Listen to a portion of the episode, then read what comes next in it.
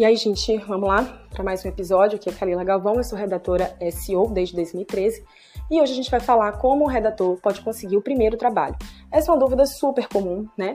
É, principalmente porque ah, ninguém dá trabalho para quem não tem experiência, como é que eu vou ter experiência, né? Isso é uma, é uma coisa muito comum de acontecer. E, mas todo mundo começa de algum lugar, né? As pessoas que estão trabalhando hoje em dia tiveram que ter a primeira oportunidade. Eu também, né? Não, não tinha experiência, tive a minha primeira oportunidade. Mas aí é, você vai ter que fazer algumas coisas para conseguir essa primeira oportunidade. Primeiro, você vai ter que fazer cursos na área, pelo menos, pelo menos os mais básicos. Hoje em dia tem infinidade de cursos, gratuitos inclusive, para você fazer, né? Para você ter no seu currículo e chamar a atenção daquele cliente. Olha, ela tem os principais cursos que tem na área, ela tem até uns cursos a mais e tal. Então, hoje em dia tem muita, muita opção mesmo. Eu vou deixar aqui na descrição, é, aqui do YouTube, quais são. É, tem um, um, um link de um conteúdo que eu fiz sobre os cursos, né? Para quem quer começar a trabalhar como redator. Uma outra dica que eu posso dar para vocês e que funcionou para mim foi fazer um blog. E aí entra na questão de você fazer o seu próprio portfólio, né? É, o portfólio é um material onde você reúne os seus principais trabalhos, né? E é, 99% das vezes, os clientes e as empresas, né, quem está precisando de, de redator, eles vão pedir o portfólio.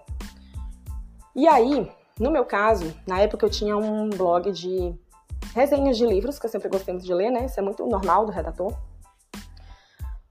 E eu peguei esse blog e mandei para o cliente para ele dar uma olhada, né? Tipo, não tinha nada a ver de assunto, né? O meu blog era sobre resenhas de livros, dos mais diversos. O blog dele era sobre perfume, né?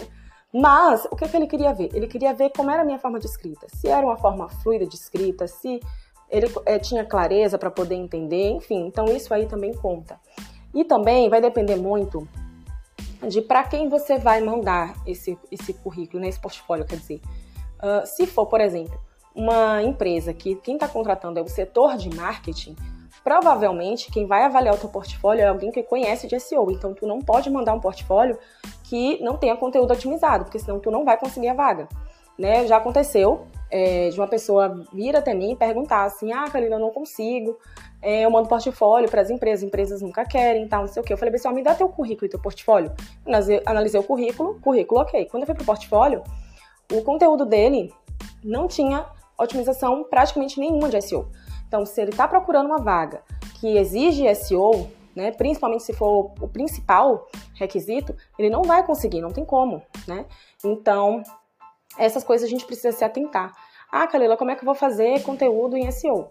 Você vai pegar lá, né, o seu... É, vai pegar lá o, o, o, assunto que você estudou na teoria e vai jogar na prática, né?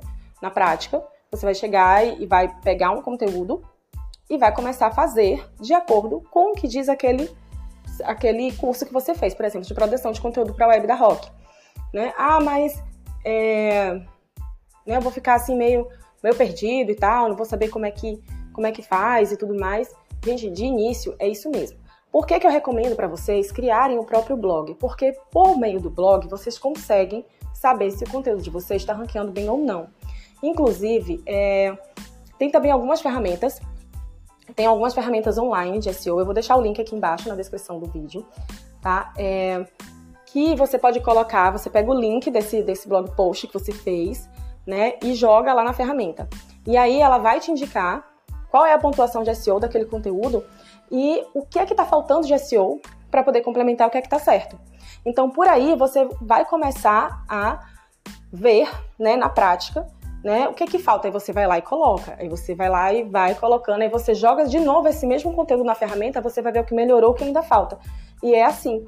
E assim você vai aprendendo como é que funciona a questão do SEO em um, em um, em um conteúdo para blog ou para site. Né? Também tem SEO para YouTube, tem SEO para outras coisas. Mas, né, nesse primeiro momento, você pode ir para o blog, né? E ainda tem a questão que você pode escolher um conteúdo que um conteúdo que você goste de falar né, algum assunto que você gosta de falar ou um assunto que você tenha maior conhecimento, né? Por exemplo, eu sou da área de saúde. Eu posso escrever, por exemplo, conteúdos de blog sobre marketing na área de saúde. Então, é uma coisa que eu tenho propriedade para falar e eu vou usar todas as estratégias de SEO para poder ranquear bem esse conteúdo, tá? E assim, outra dica que eu posso dar para vocês e que eu vejo pessoal com é muito comum, muito comum mesmo. Pessoal, gente, não tenham medo, tá? Muita gente é, não se sente seguro o suficiente para poder mandar uma candidatura e acaba que fica naquela coisa de ficar ali parado, tipo, ai meu Deus, e agora o que é que eu faço? Cara, se você não mandar, você não vai saber nunca, você não vai conseguir nunca, né? Uh, então, assim, o mercado tá com muita gente? Tá com muita gente. Mas é, eu preciso ir para lá concorrer, porque se eu não for lá, eu não vou conseguir nada nunca. Né? Uma vez é, teve uma ex-aluna do meu curso que ela até comentou num post lá no LinkedIn meu, né? Que tipo, ah, eu fiz o seu curso e até hoje não consegui trabalho, não sei o que e tal. Aí eu fui investigar, né? Eu fui falar com ela. Fui pensei, olha, me fala o que é que tá acontecendo, tal, não sei o quê. Aí conversando com ela, você vai conversar bem ela. Eu falei assim, ah, me manda então, é, como foi que é, as últimas candidaturas que você mandou para as vagas, para eu ver mais ou menos como é que é. Ela, ah, é porque eu não me candidatei a nenhuma vaga.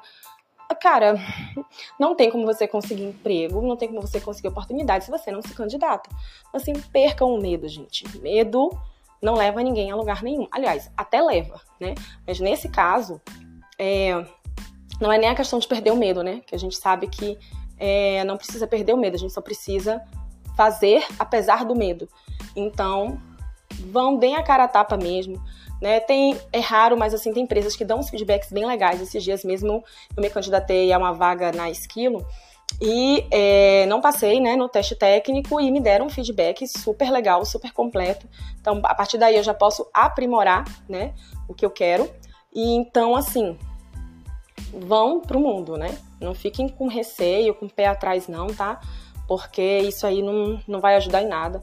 Faça o que eu tô dizendo para vocês. E outra coisa, é, façam o marketing de vocês. Né? Quem não é visto, não é lembrado.